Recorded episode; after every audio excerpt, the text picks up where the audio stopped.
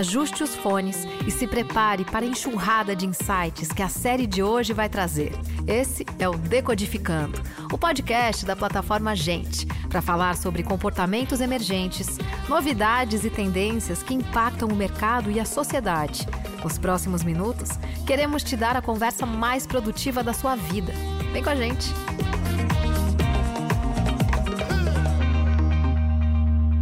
Muito bom dia, boa tarde ou boa noite. Eu sou a Simone Zucoloto, apresentadora e repórter do Canal Brasil, e esse é o Travessia, o nosso espaço onde mulheres podem contar suas histórias antes e depois do Dia da Mulher.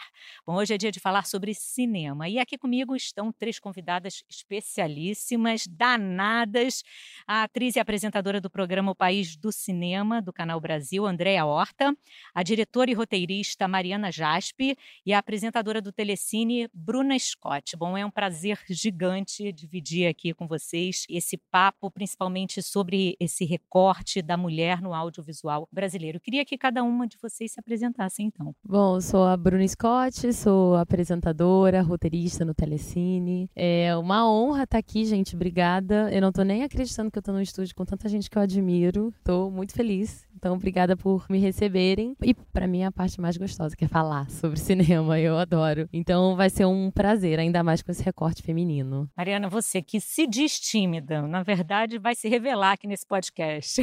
ah, eu sou Mariana Jasper, sou roteirista e, e diretora. Atualmente estou fazendo adaptação para a TV do livro Um Defeito de Cor, da Ana Maria Gonçalves. Em 2018 eu lancei meu primeiro curta, chama-se Carne, e estamos em vias de lançar o segundo, que chama-se Deixa, protagonizado pela Zezé Mota e pelo Dan Ferreira. E acho importante falarmos sobre cinema, principalmente desse recorte feminino, e aqui representando um recorte menor ainda, que é das mulheres negras no cinema brasileiro. É, meu nome é Andréa Horta, eu sou atriz, também apresentadora do País do Cinema no Canal Brasil. Bom, primeiro eu queria que vocês me falassem um pouquinho como é a vida de vocês no audiovisual brasileiro, mas também queria acrescentar aí uma informação que são dados que foram divulgados pela Ancine há um pouquinho de tempo, em 2016, e que dizem o seguinte: na direção a gente tem 17% de diretoras, 75% de diretores e 8% misto. No roteiro, essa diferença ela diminui, uh, 21 dos títulos são assinados por mulheres e 67% por homens e 12% misto.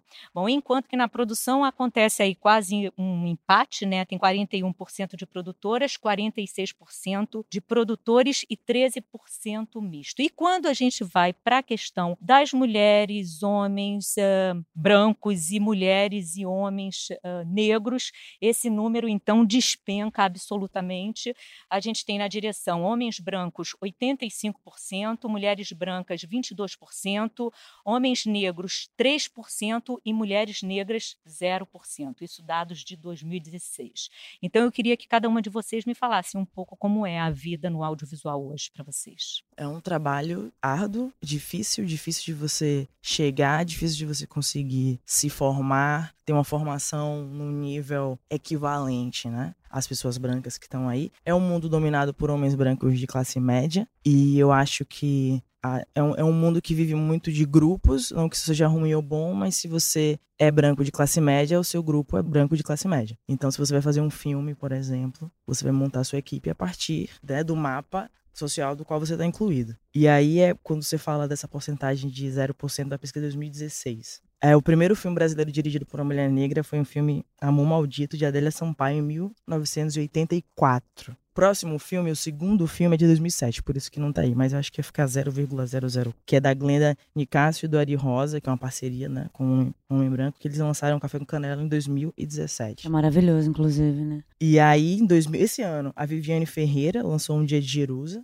que é uma extensão, vamos dizer assim, de um curta-metragem dela, de 2014. E é isso. Tem também a Yasmin Tainá, criou o Afroflix. Ah, não, no ponto de vista da direção de longas, né? Ferreira, né? Não, é. Yasmin é uma gênia. tem a lista dos 100 curta-metragens mais importantes do cinema brasileiro, se eu não me engano, ela é o 76 Cabela, que, assim, uhum. sem querer, né, desmerecer todo, todo mundo que veio antes. Obviamente, porque Cabela só existe porque existiu tudo antes. Mas é um, é um filme que marca, um, é um ponto de virada, assim, acho que do curta-metragem do cinema negro brasileiro, porque é quando o cinema negro brasileiro de curta-metragem passa a ser mais visto, assim. Uhum. E não é cultural da palavra, assim, mas entra no mapa de, uhum. de uma maneira muito mais forte, assim. E o mais interessante é que é um filme experimental, assim, não é um filme clássico, né? Não é um cinema clássico, é um filme experimental. Mas é um filme tão forte, tão potente que marcou, assim. E é um filme importantíssimo. Yasmin é minha musa. Ainda bem que é minha amiga também.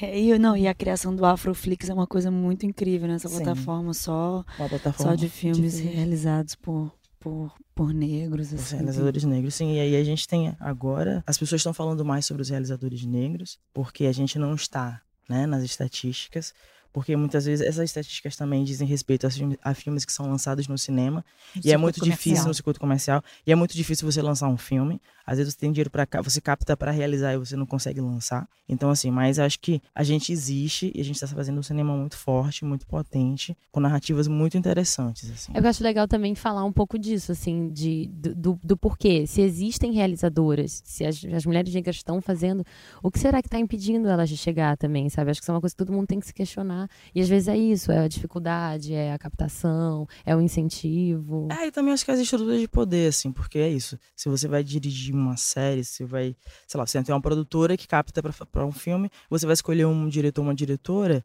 é, são estruturas de poder que estão feitas de certa maneira para escolher certas pessoas. Aí você vê que tem muitos profissionais maravilhosos, tem muitos filmes maravilhosos sendo feitos, principalmente curtos-metragens, uhum. mas as pessoas não conhecem, pessoas não sabem. Tem filmes, sei lá, meu filme, o primeiro filme, nós fomos para 70, não, 36 festivais. Mas imagina, quantas pessoas estão na sala de um festival? Quantas pessoas é. viram o é. filme? Andréia, vamos lá. Por favor, por favor. Só era um pensamento mesmo.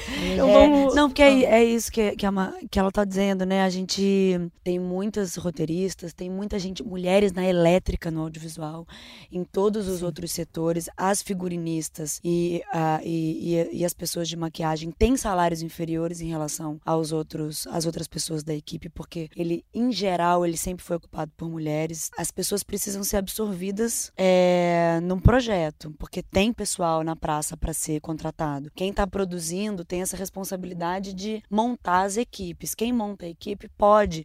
Você pode ter uma equipe de 50% mulheres e, e você pode ter metade metade. Você pode ter a maior parte de mulheres. No, no País do Cinema, a gente tem 96% da equipe é, são mulheres, a elétrica, todo mundo.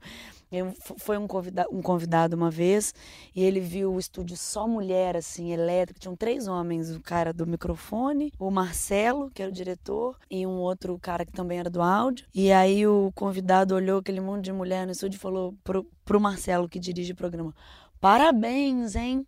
Então, assim, além de tudo, parabéns foi é pro pra cara. ele. Aí a mulherada Olha inteira riu, você... tipo, porque, mano, você tá sério? É, então, então, assim, tem gente no mercado para trabalhar. É, é urgente que exija essa reparação. Só que para isso, a gente precisa criar condições para que essas pessoas possam realizar seus trabalhos e que para esses trabalhos cheguem ao público. A gente, a gente lista aqui é, várias diretoras negras atuantes hoje no Brasil, no cinema. Muitas que fizeram curtas, mas assim, como é que a gente faz para o trabalho delas aparecerem? Precisa chegar no público. As pessoas precisam ter acesso. Para isso, a gente precisa do Estado, que é dever do Estado fazer a reparação. Exatamente. É, sem o Estado viabilizar isso, a gente não tem como chegar. Eu tenho percebido, assim, eu cubro o cinema há mais de 20 anos, quase 30, e eu percebo uma mudança uh, nos sets de cinema, quando eu visito, percebo sim o um incremento da participação uh, da mulher, isso vem mudando, eu acho que já tivemos algumas conquistas, ainda tem muita coisa pela frente, mas eu acho que a pauta da inclusão, ela deve ser, sim, política pública, privada, compulsória ou não, ela deve existir sim, uh, porque não dá, é como a gente estava falando da nossa bolha, não dá para gente estar tá aqui só falando da nossa bolha, não, tem que abrir isso para todo mundo, que seja compulsoriamente ou não. Então, eu acho que uh, a gente tem que estar atento a isso. Não é só a gente que está no meio de cinema, enfim, chamando. Isso tem que se ampliar, inclusive, para todos os setores da sociedade, para todos os tipos de profissão, para as empresas. E eu acho que essa, essa cláusula da inclusão é, é essencial. De extrema importância. Esses dias teve uma, um, uma pré-estreia, um lançamento mundial de, de Mulan, né, que é um filme que tem recorte étnico também, né, chinês, enfim. E a diretora falava, perguntaram à diretora, não, mas é, a maioria do, do seu, da, da, sua equipe é composta por mulheres, isso foi uma, uma opção, né, isso é uma política sua. E ela falou, olha, eu até abri concorrência, mas geralmente o trabalho é melhor feito pelas mulheres mesmo. Então, assim, não tem só mulher fazendo, como fazendo muito bem. Então é só você dar a oportunidade. Talvez a, a, seja falta da oportunidade mesmo. Então, um filme grande como esse, de um estúdio enorme, é, é, teve mulher fazendo e não só fazendo extremamente bem. Então, eu acho que é muito isso, assim, é dar, abre espaço, dar oportunidade. E aí, às vezes, pode ser de maneira compulsória e precisamos de espaço, precisamos de mais espaço. Isso em, em diversas áreas, assim, desde o set de filmagem até a ponta final, por exemplo, o crítico. Quantos críticos mulheres, quantas mulheres a gente lê fazendo crítica uh, de cinema, assim, a gente tem acesso, sabe? É uma, é um, aquela coisa que essa divisão que eu detesto, assim, que é, ah, cargos ocupados por mulheres e cargos ocupados por homens, né? Como a gente falou, figurinista, maquiador, geralmente é um cargo mais ocupado por mulher. E até por isso pauta-se o, o teto salarial é baixo. Quando você fala da crítica, Bruna, eu sou crítica de cinema e eu escrevo crítica para o jornal o Globo. Uhum. Somos duas mulheres para quantos homens? 15 homens. Não é? E assim, é, quando as é pessoas um... falam, ah, meu, eu li um crítico, é sempre do fulano, nunca é da Simone, sabe? Assim, então é uma coisa que também fica enraizada. As pessoas parece que ainda é essa coisa da palavra do homem ter mais valor. Você validar com o homem, talvez o que alguém lê, talvez a sua, e vai validar com a de um homem, sabe? Isso é tão enraizado, é tão incrustado. Assim, eu já sociedade. reivindiquei, inclusive, que o bonequinho fosse a bonequinha. Já reivindiquei isso numa não, né? crítica e não foi, não foi acatada. Por que minha, não? É só o bonequinho que vê a bonequinha podia também dar os E isso é muito dela. importante porque vai de encontro ao que a Mariana estava falando. Também a gente precisa ter mulheres também na crítica, nas curadorias de festival, nas porque só assim a gente vai ter ali os nossos pares representados, só dessa maneira. Eu queria jogar então aqui para vocês uh, que vocês me contassem como é uh, criativamente participar de uma indústria que é tão dominada pelo homem. A minha sorte é que no Defeito a, é um livro escrito por uma mulher, Ana Maria Gonçalves, e a adaptação, a autora é a Maria Camargo. E somos uma equipe predominantemente feminina. Então, para minha sorte, é meu primeiro trabalho na televisão também. Então, nesse lugar eu não tenho muitas. Mas em outras experiências no audiovisual, você sempre teve cercado, é então. É porque eu dou sorte, porque assim, eu entrei no audiovisual fazendo o meu primeiro curso. Então, era o filme meu que eu montei a equipe a partir né, do que eu acreditava. E nesse segundo filme também. E as minhas narrativas, tanto na vida quanto né, na, na, arte, assim, nos filmes eu penso muito isso, dar protagonismo às mulheres. Então, são protagonistas mulheres negras. A minha equipe, geralmente, as minhas equipes são os chefes de equipe geralmente são mulheres mulheres negras quase sempre. Então assim, o que eu posso dizer assim, da minha experiência profissional é um pouco de sorte, mas assim, obviamente a gente enxerga no mercado outras coisas, né? André, a sua experiência, é. desde que você entrou também, o, e como você percebe a, é. essa evolução, esse caminho que a gente está fazendo? Eu acho que, sem dúvida nenhuma, tem melhorado a cada ano que passa. Eu faço televisão, eu trabalho com audiovisual há 14 anos e hum, eu percebo o quanto eu comecei, eu tinha 21 anos, o quanto de alguma maneira eu me masculinizei também, sabe? O modo de me vestir para ir trabalhar, para assim, o modo de falar, para para que te respeitassem, para que não se fala até mais grosso assim. Eu acho que eu, eu acho hoje eu olho e acho lamentável, na verdade, que esse endurecimento tem tenha sido necessário para que vissem que eu não estava de brincadeira, porque porque parte da premissa às vezes que ah, que, que, que, se pode desrespeitar, né? E hoje a gente está cada vez mais dizendo que, olha, não. Então eu acho que a, a organização do, do, ambiente de trabalho, ela teve melhoras muito consideráveis. Essa a, a, questão do assédio físico, o assédio sexual e o assédio moral, isso como como educação da sociedade também, tipo isso pode, isso não pode as mulheres entre as mulheres, essa união é, é muito fundamental. E criativamente um ambiente predominante como você disse, por homens, Claro que isso afeta o, o resultado artístico do que a gente está fazendo, né? Porque é sempre um recorte, assim, o defeito de cor assinado pela Mariana vão ser as escolhas da Mariana em cima da obra da Ana Maria. É sempre, é sempre uma escolha sua. E a,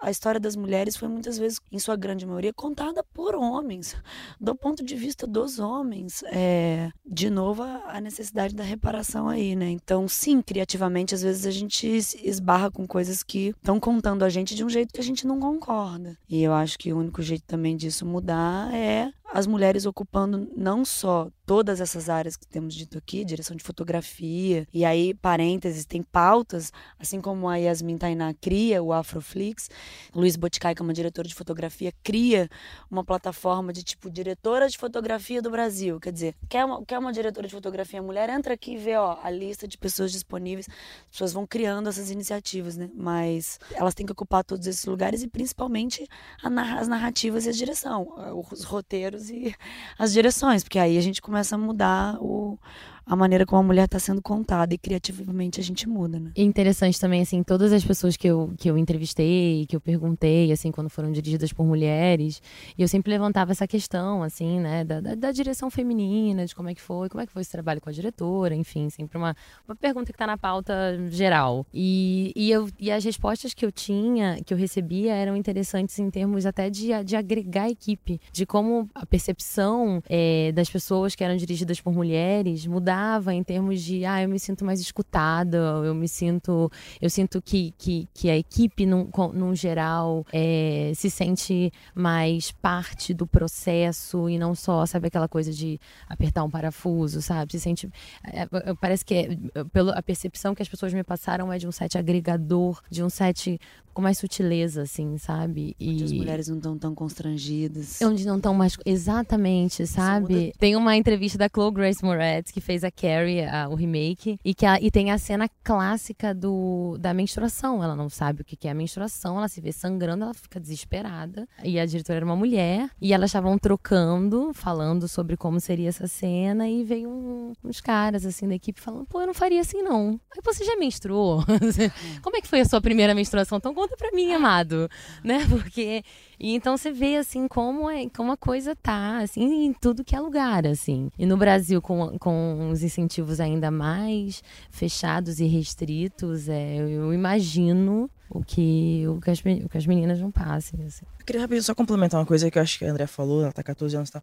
E eu, eu tenho dois anos que eu comecei, né? Que eu entrei no audiovisual. E eu acho que eu posso, um, a minha experiência um pouco marca essa evolução, sabe? De você ter, de você poder, a partir do momento que você tem espaço, você pode criar narrativas, você pode empregar outras pessoas, sabe? Eu acho que é, é um exemplo um pouco de, de que a gente pode chegar nesse lugar. E a partir do momento que a gente pode fazer essa opção, sabe? Fazer, fazer essa escolha, que a gente tem a voz também, que as mulheres tenham voz, que as mulheres negras também tenham, a gente pode também criar esses outros espaços. É uma possibilidade mesmo, assim, é olhar para essas produções, olhar para, sei lá, para nossos curtas e para esse recorte, assim, de que entramos a partir de um momento que realmente existe uma mudança muito clara e observar ali concretamente essa mudança, sabe? E poder aplicar em outros espaços e poder dar voz a essas pessoas, a essas mulheres, para que isso, isso, isso se amplie para outros espaços também. A gente já percebe aqui quando a gente pensa nos números ali divulgados pela Ancine no que a gente vê também nos sets de cinema, na verdade a mulher ali ela quase empata com o homem na produção e muito por conta disso. Da mulher é sempre cuidadora, é que cuida, é que resolve tudo, que pensa mil coisas ao, ao mesmo tempo. Então, na verdade, vem disso. E uma mulher, quando uh, diretora de um set de cinema, ela é claro que vai agregar mais, é claro que ela cuida de uma maneira diferente. Eu, eu espero que isso de fato mude. Eu acho que isso não, espero que isso não continue sendo uma marca nossa. Eu acho que tem que ser uma marca do ser humano. Você cuidar pro, do outro, você ouvir o outro, né? Você exercitar a escuta. Então eu acho que isso é, tem que extrapolar. E é claro também que quando a gente, as mulheres passam para trás das câmeras, nas posições principalmente de roteiro e direção, é claro que a representação feminina vai mudar imediatamente. Eu lembro de, não sei se vocês conhecem, um teste chamado teste Bechdel, que é muito interessante. Ele foi criado por uma cartunista chamada Alison Bechdel para ironizar exatamente uh, Hollywood e a subrepresentação da mulher. E nesse teste ele tem três é, pré-requisitos, né? Que a trama precisa cumprir essas três regras: ter duas personagens com nome, ao duas menos personagens femininas, femininas é, duas personagens femininas com nome, ao menos uma cena em que elas conversem entre si e que o assunto não seja um homem. incrivelmente, a maioria dos filmes não passa nesse teste básico, né? Sim. né? Então a gente percebe aí como a mulher para trás das câmeras muda toda a situação, né? No cinema brasileiro a gente tem poucos exemplos também, eu acho. Acho que de um pouco tempo para cá a gente tem essas mulheres assim. Talvez a gente tenha é, essa. É, no cinema atual a gente cinema, até tem bastante. Tem bastante. É. E aí, quando você para pra pensar, é, em geral, é, mulheres dirigindo. Sim. Que horas ela volta? A gente tem várias cenas da, da Regina com a filha e o assunto não é um homem. Sim.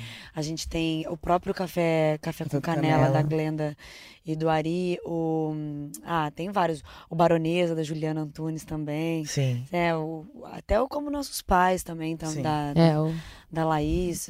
A mulher contando a mulher é óbvio que é. É porque, é porque apesar é. de né, terem tema. E é legal, assim, porque eu acho que até, apesar de estarem, às vezes, em situações falando de um homem, mas é de, de, de situações é, tratando de uma maneira muito real como, como nossos pais, a questão de uma crise num casamento, de filhos, e tratar isso de uma maneira muito real. E não aquela coisa heroína, nossa, toda mulher nasceu para ser mãe, e tá tudo bem, e ela faz uma jornada dupla, e isso, olha como que heroína. Não, não é heroína, gente, é porque tem alguma coisa errada. Se a gente tem que fazer uma jornada dupla, é porque tem alguma coisa errada. E o problema, acho que não é. O problema não é que se fale de homem, né? O problema é só falar de homem. Exatamente. Acho que é um, um, é um pouco um pouco por aí. Você pode ter, obviamente, um filme com protagonistas mulheres que elas falem de homem também. Mas não pode é. ser só é. isso. A vida não pode girar em torno disso. É, ou de colocar ele na frente delas, elas se diminuírem por causa dele, de alguma forma, assim, né? Não se trata, a gente, a gente tá batendo na estrutura, porque ela precisa se estremecer e, e se alterar em algumas em algumas coisas, é, mas isso não, isso não significa que a gente está falando mal dos roteiristas homens ou dos diretores homens. É preciso que fique muito claro. A gente está falando no que nos diz respeito da maneira como nós somos contadas.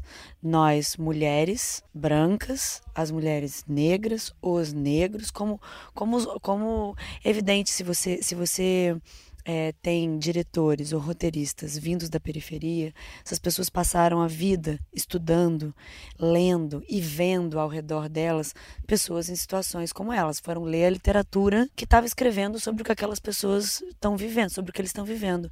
É, tem todo um imaginário aí já na vida dessas pessoas. Quando elas vão criar as próprias narrativas, elas beberam nessa fonte desde sempre assim como os brancos. Uhum. e aí é que está quando a gente vai contar essas outras histórias. É, então, por exemplo, quando você tá. Às vezes acontece, você tá num set fazendo um personagem e você quer propor uma ação daquilo que está escrito no roteiro, você, como fazer, você quer contar uma maneira, ou mesmo é, acrescentar ou, ou, interferir, mexer quando a gente ainda está em mesa, ainda não está no set e muitas vezes a gente não não mas não vamos fazer isso com essa personagem é, com essa personagem não porque ela é mulher e, e pode pegar mal. E pro cara não pega mal. Então parece que a gente fica uhum. aprisionada numa narrativa é, parece que a narrativa masculina já nos condena na, na, na largada assim e não nos representa e tem uma autocensura você acha Mariana que existe uma autocensura nossa quando a gente está aí exercendo esses lugares? Mas aí aí que tá também que uma grande roubada né? Porque deveria espaço da arte deveria ser um lugar, é, deve, deve, deve ser um lugar de liberdade, onde a selvageria, a alma humana se apresente uhum. em todas as suas escalas. Desejamos profundamente. Porém, dependendo do ambiente criativo, você como criador ou eu como atriz, ou você como roteirista, ou, ou, ou diretor de fotografia, dependendo da posição que você tá, se o ambiente de alguma maneira não fica propício para uma criação mais livre, você já perdeu. É, Tua obra já perdeu. É... E eu acho que a gente tem que tomar muito cuidado, porque às vezes a gente tem um discurso também muito anti-machista, uh, né? anti-machismo, anti-racismo, e às vezes a gente não percebe as nossas atitudes. Mas aí, se você vive numa sociedade racista, você é criado é. assim, é muito difícil você não ser. É um exercício. Né? Mas aí entra aquela questão, né? Mulher machista, não. Negra racista, não. Aí a gente vai para um outro caminho. Mas hum. assim, é muito difícil você não reproduzir, não é que você seja, mas é muito difícil você não reproduzir esses comportamentos se você for criado assim. É sistêmico. É uma, né? é uma questão mesmo de você entender e falar, opa, por aqui não. Eu e aí você vai exercício, se, né? Você vai se... tem que fazer. É. é porque acho que é isso, que não é nem autocensura, é justamente a, a coisa do você falar, você se, é o clique do eu tô reproduzindo algo, né? Do clique do eu tô reproduzindo. Mas acho que também tem uma coisa do a quem você se reporta, assim, tipo, no meu filme, no meu último curto, eu coloquei a Zezé Mota, que tem 74 anos, para ter um relacionamento com o Dan Ferreira, que tem 27. Uhum. Então tem cena de sexo, ela tá nua, tem todo absoluto respeito, né? Mas no meu filme eu posso fazer isso. Trabalhando na empresa que eu trabalho, possivelmente eu não vou poder fazer isso. Uhum. Eu posso uhum. até propor, mas isso não vai ser. Então acho que é isso, assim, a, qual estrutura te sustenta no sentido de qual para qual estrutura você está trabalhando? Porque eu acho que também existem limitadores nessa, nesse sentido também, sabe? Não é que você não queira fazer. Não, possa, não é que você né? não pense em fazer, mas é que você realmente não pode fazer. Você que está bastante aí no ambiente digital, como é que você é, percebe a presença da mulher nesse ambiente de cinema? Sabe que tem bastante, assim, é uma coisa. Eu acho que a gente acaba girando em nós três em pontos diferentes, nós quatro aqui em pontos diferentes, a gente acaba girando em torno da, do mesmo conceito que é tem, só não é vista. É, tem, mas é, é, acaba sendo menor, menos seguida do que os meninos, ou menos falada. E tem uma questão, assim, que é, é com essa coisa do, do, digital também e tal, e TV e cinema, enfim, que tem uma, uma questão que gira em torno da mulher que é justamente um a, a, coisa da beleza também, assim, né? Geralmente é, a, os elogios vêm através de falar de beleza, o hate vem através disso. É, eu acho que o, existe um hate para homem que é muito diferente do hate para mulher. O hate da mulher ele é muito agressivo. É, tem coisa que às vezes. Outro dia eu estava conversando com uma menina que é de um, de um, de um portal enorme de, de, de mundo geek, e, enfim. E ela fazendo uma entrevista em inglês, ela deu uma escorregadinha, alguma coisinha, assim, algo que é muito sutil. E ela me falou isso, uma, uma frase dela. Ela falou: Ah, se fossem os meninos, eu não, eu não teria, eles não teriam sido execrados por um errinho de uma língua estrangeira. Ela já está falando em inglês, sabe? Ela já está ali. E, e se fossem os meninos, todo mundo ia deixar passar. Então, eu acho que ainda mais para as meninas que estão em, em ambientes que são mais masculinos, ou que tem um público mais masculino, é muito mais difícil. É, você vê espaço, você ter espaço. Mundo geek, mundo de game para as meninas é muito difícil. É, mas é isso, tem, tem, tem muito, tem muitas meninas falando de cinema, sabe? Tem a Luli, tem o pessoal do, do, do Coxa Nerd, a Cris, ela é incrível. É, e, e só que você vai vendo, eu acho que tem muito dessa coisa do ainda da validação da palavra masculina ser maior e mais forte, é, a, o, o, o, o elogio permear a beleza ao invés do conteúdo, sabe? Eu acho que tem algumas coisas assim que são muito pontuais para mulheres, assim. Alguma de vocês já percebeu alguma, já passou por alguma situação de discriminação por ser mulher em sets, enfim, em ambientes de trabalho? Alguma situação assim concreta que talvez que na hora vocês nem tivessem percebido, mas depois numa reavaliação Uh, às vezes tem a gente fica remoendo aqui, mas aquilo ali foi esquisito. Alguém passou por alguma situação? No miúdo das coisas, no passar dos dias, sempre tem uma coisinha ou outra. É que às vezes é isso, né? Às vezes é uma coisa sutil, às vezes vem é, é, embrulhado num papel bonito de um elogio. Sei lá, é a tua estética, é o você tava linda, ao invés de, nossa, você, tem, você atuou incrivelmente, você me emocionou, você me tocou, sabe? Não sei se isso acontece com você, por exemplo, Andréia. É, às vezes comigo acontece isso, assim, é, é o, o teu conteúdo que você está falando é sempre secundário, sabe? Assim, é, eu, eu, percebo muito isso. Isso é uma coisa que eu percebo muito, com certeza, em redes sociais, assim, esse mundo, esse meio de internet, o digital, é muito por aí, assim. É, o, o, a gente tinha um canal no, no, no, YouTube que era o um Play e eu dividia com mais três meninos e você vê que o approach é diferente são approaches diferentes, assim. É. E isso eu acho que é um nossos machismos diários, né? Os pequenos machismos do dia a dia que estão ali envolvidos tanto no amor quanto na dor, assim, tanto no ódio quanto no amor. É, às vezes, assim, ser mulher e ser atriz, muitas vezes dentro das próprias equipes de trabalho, qualquer reivindicação ou qualquer coisa que você faça, você já é a chata na largada. Então você tem que é trabalhar diva, né? sempre. Né? É, mas é, isso é muito isso é muito danoso para o trabalho, porque às vezes você você não pode de jeito algum é, perder o, a sua conexão com o que, que você está fazendo ali. Você está trabalhando. E seu trabalho às vezes passa por questionamentos e às vezes para não é, para não desagradar é, algumas concessões são feitas e que elas não devem ser feitas. Então, é, às vezes a atriz já é chata só porque ela está dizendo, poxa, mas eu acho que esse tipo de comportamento aqui, ou esse cabelo aqui, ah, eu gostaria que você tentasse. Pois não, senhores, eu gostaria que os senhores também tentassem.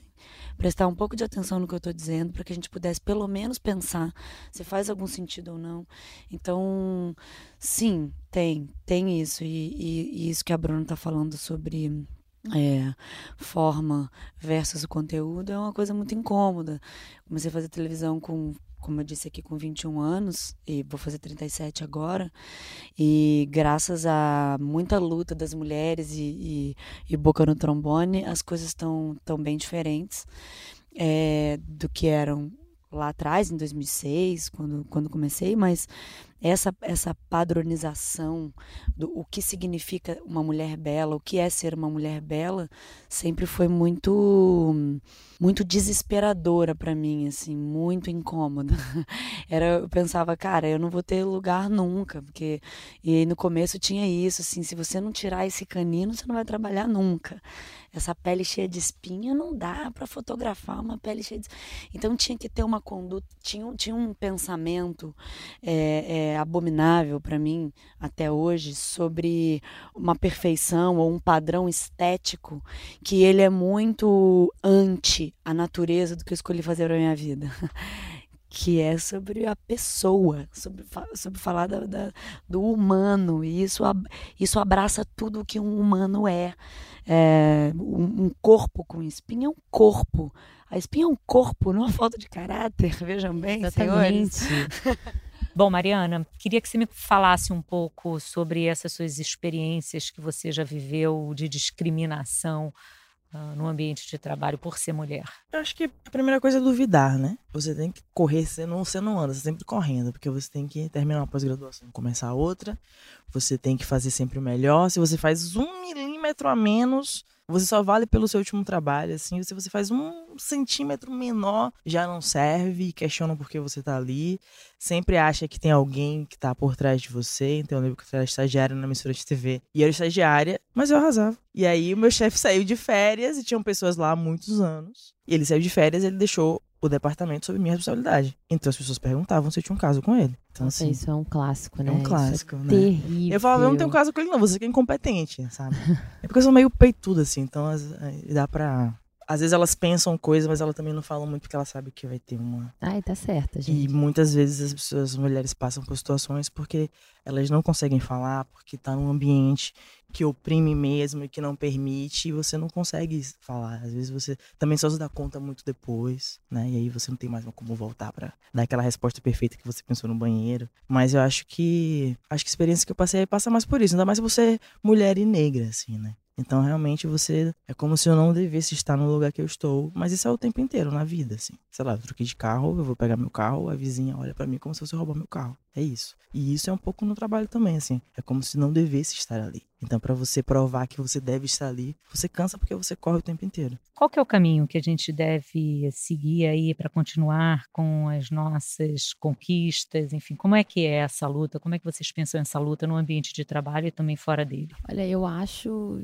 de verdade que, assim, muito do, até do que já foi dito pela, pela Mari, assim, é, é, é a gente uma puxar a mão da outra, assim. Eu acho que se a gente tem a oportunidade, a gente tem que trazer as nossas manas junto, assim. É, lá no Telecine, a gente tá com, com um projeto super legal, assim, que é o Mulheres Fazem Cinema, que é um projeto que está completando agora três anos, assim, é, justo para o mês da mulher e tal, mas a gente está pretendendo é, estender E ele é todo feito por mulheres, assim, desde concepção, roteiro, edição, é, tudo, assim, o design. E é, é muito emocionante, assim, tá, ser parte de um projeto completamente construído por, por mulheres. E é muito legal. O primeiro ano foram mulheres é, anônimas contando histórias da vida delas que seriam histórias de cinema, né? E depois a gente é, entrevistou já mulheres é, famosas, é, apresentadoras, jornalistas, enfim. E esse ano o, o nosso projeto a gente estava com uma ideia muito bacana de mostrar as mulheres por trás das câmeras. E quando a gente começou a pesquisar, a ver e até pesquisar a imagem, né, material que a gente tinha, a gente viu que não tinha. E a gente falou, ué, vamos então usar isso Vamos mostrar isso, vamos escancarar isso para todo mundo ter acesso. E a gente a, teve acesso a, a, pesquisas e dados, dados Brasil, dados mundiais. E é muito triste. E, se a gente, e a gente está aqui falando muito de, de direção, de roteiro, mas quando a gente vai para as áreas técnicas, os, os números são infinitamente menores. assim. É, então, a partir disso, a gente criou um manifesto, a gente criou um, um um vídeo muito bacana mostrando esses dados e o Telecine se, se comprometendo ali como, como marca, como canal de cinema a é, apoiar e não só apoiar os projetos femininos e, e de, de, dar destaque na programação, mas também financiar é, o custeio de formação de mulheres em cinema, em audiovisual, sabe? Então é uma coisa que está todo mundo empenhado em fazer. E além disso, a gente também teve uma parceria com ilustradoras, fazendo ilustrações de mulheres que foram super importantes para o cinema. E uma delas é a Zezé Dalice, que é editora de som. E você ter uma mulher editora de som é, é muito raro. Você tem uma mulher ali na técnica, no boom, na captação do som num set é muito, muito raro, assim, você entrar num set e a parte técnica, a galera com a... André tá falando da elétrica, ser mulher, assim, tá aumentando agora, legal de ver, mas é raro. E muito lindo também, porque o ambiente de trabalho, as meninas da elétrica estão de shortinho e de blusinha, sem sutiã, tranquilas, porque ninguém ali tá ameaçando, elas, assim, tá tudo bem. Elas não estão ameaçadas ou discriminadas, sabe? Assim, uhum. ninguém tá julgando isso. Estão trabalhando à vontade. Eu acho que o segredo tá na gente, na nossa força e na nossa persistência também. A gente vai ter que romper barreiras, muitas ainda, mas eu acho que a gente tem que romper assim, todo mundo de mão dada e fazendo força para romper, porque eu acho que a nossa força é imbatível. Mariana, e você, o que, que acha dessa caminhada? Eu queria que você me falasse também do seu curta-metragem novo que você vai lançar. Conta um pouquinho dele pra gente. É, eu acho isso. Eu acho que quem vai na frente vai puxando quem vai atrás. Então, se você tá. Se você vai dirigir um curta, você tem poder de decisão. Você vai chamar pessoas mulheres e, e, mulheres negras e pessoas negras. Eu acho que tem um pouco também essa coisa de, de compartilhar o, o conhecimento no sentido de, que, de, de formar outras pessoas mesmo. Acho que isso é super importante. Agora eu tô dando aula de roteiro e direção no curso de cinema de audiovisual para mulheres negras do cinema nosso. Então são meninas negras de, de periferia que estão tendo aulas de várias etapas da produção cinematográfica, vão fazer um curta no final. Como é que você tem acesso a isso? É algum Instagram, site e tal? Faz a propaganda, como é que chega? Mas é que foi abrir inscrição para essa turma, é a turma do ano passado. Hum. E aí vai abrir agora para a turma desse ano. Acho que no Instagram do Cinema Nosso, que é o nome do, né, da, da escola, vai ter vai ter informações quando estiver mais próximo da abertura das, das turmas, porque eu não sei quando é que é. E esse segundo curta-metragem, então? Ah, chama-se Deixa é protagonizado pela Zezé, foi escrito para ela. E é a história de uma mulher mais velha que tem um relacionamento com um rapaz muito mais jovem. E é a última noite deles juntos porque o marido dela volta da prisão. E aí é essa história de amor entre esses dois. Se ela vai, vou ficar com ele, se ela não vai ficar com ele. Mas é essa última noite desse relacionamento, assim, é uma história de amor triste. André, e você, como é que estão os planos aí pela frente? Como é que você pensa essa caminhada para a conquista das mulheres por igualdade no audiovisual brasileiro? Quando a gente pensa que nós, nós mulheres somos um pouco mais da metade da população brasileira, é, acho que a gente tem, a gente, a gente, acho que a gente tem que ser muito honesta com a gente mesma. Acho que essa a cultura de fazer vista grossa que existia um tempo atrás sobre injustiças que a gente vê, ou sobre isso não, não pode de modo algum existir, continuar existindo. Eu acho que ainda bem o, o traço mais importante da nossa última década foram os levantes dos movimentos. Todos os movimentos foram se levantando e ganharam voz. Eu acho que são, é um valor e isso também não tem volta. Eu acho que é com tudo isso que as duas disseram mesmo, é com união, é com senso de responsabilidade, é com a gente poder olhar com um pouco de desconfiança também para as coisas que é, teórica, que podem parecer que estão dadas, sabe? Às vezes você olha, ah, a mulher deve agir assim. É, não, peraí, mas se não é o meu desejo, se eu vejo que não é o desejo das minhas amigas, então a gente precisa contar a história de outro jeito. A maternidade é a coisa mais maravilhosa do mundo. Não é o que eu escuto todas as minhas amigas dizendo, não. Então a gente precisa também contar, é, contar isso aí. Então, é nesse sentido, uma honestidade com a gente, assim, enquanto criadoras mesmo, né? De, de narrativa, de de subjetividade, porque a gente muda, a gente pode mudar o rumo das coisas com o que a gente faz, assim, fazendo arte, mas esse rumo das coisas é lá o dentro da gente, sabe? É plantar uma consciência, é, plantar uma semente, então. Eu acho que também a gente a gente parar, a gente cresceu muito tendo que pedir desculpa sempre, pedir licença e eu acho que a gente entender que a gente tem que reivindicar mesmo o nosso nosso lugar de fala, a propriedade, é, é a nossa história, sabe? Todas nós, assim, e, e com todos os nossos recortes, mulheres negras, mulheres lésbicas, mulheres trans, me, me dá esse espaço, deixa eu falar, deixa eu te contar você não sabe, deixa eu te contar. Então a gente tem que parar de pedir um pouquinho de desculpa também. Pedir um pouquinho menos de licença. E também tratar as mulheres como indivíduos, né? Cada mulher, não as mulheres como se fosse uma grande massa e todas Exatamente. são iguais. E a partir do momento que as mulheres contam suas histórias, essas individualidades vão sendo mostradas, assim. E quanto mais individualidades mostradas, acho que mais as pessoas vão tomar, tendo uma tomada de consciência mesmo, assim. Tratando vivendo o mundo de outra maneira e as mulheres de uma outra maneira também. André, você lançamento da quinta temporada do País do Cinema no Canal Brasil. Além disso, tem mais projetos? Tem, em maio estreia uma novela da Alicia Manzo, com direção do Maurício Farias, que se chama Um Lugar ao Sol. É uma novela das 21 horas, que entra agora no lugar do Amor de Mãe.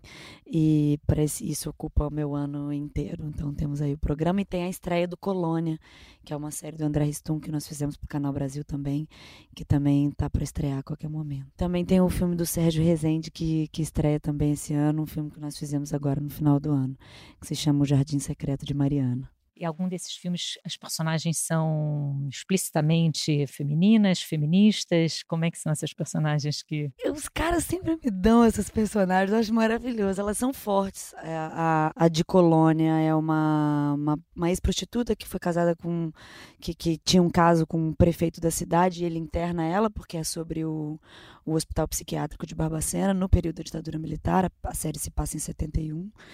E a, a, na, na novela da Alicia é uma, é uma protagonista heroína, assim, é uma mulher justa, incorruptível, ética e carrega essa, essa voz, o que eu acho super importante. É um, é um, é um clarão, assim, um personagem de conduta exemplar. É importante que, pelo menos na ficção, nós a tenhamos. E o Jardim Secreto de Mariana também é uma mulher que deseja muito engravidar e o marido não pode engravidar e ela e ela faz o caminho dela de um jeito muito particular. Então, são mulheres muito novamente honestas consigo mesmas assim. Então. Bom, para acrescentar então um pouco nessa conversa aqui, eu queria convidar você a assistir a série que eu dirigi a todas vocês e quem está ouvindo a gente também, a série que eu dirigi para o Canal Brasil chamada Mulher no Cinema, é uma série que já tem uns dois anos, mas está no YouTube, no Canal Brasil Play, uma série que trata desde as pioneiras do cinema, tanto brasileiro como Carmen Santos, Gilda de Abreu,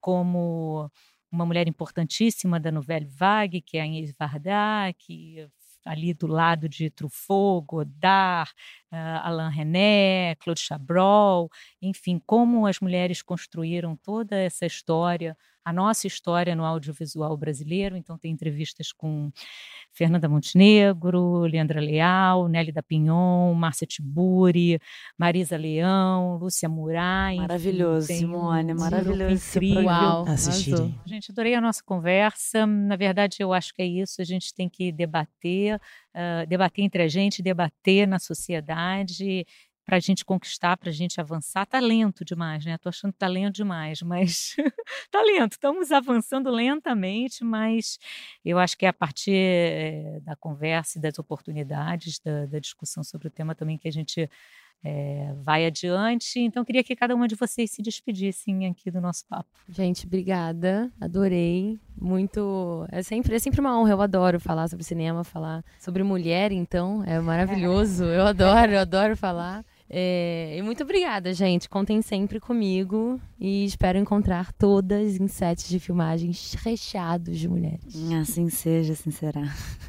Então, é um prazer estar aqui conversando com todas vocês também, a gente falando desses assuntos tão importantes e urgentes. Então, um prazer, obrigado pelo convite. Adorei, valeu.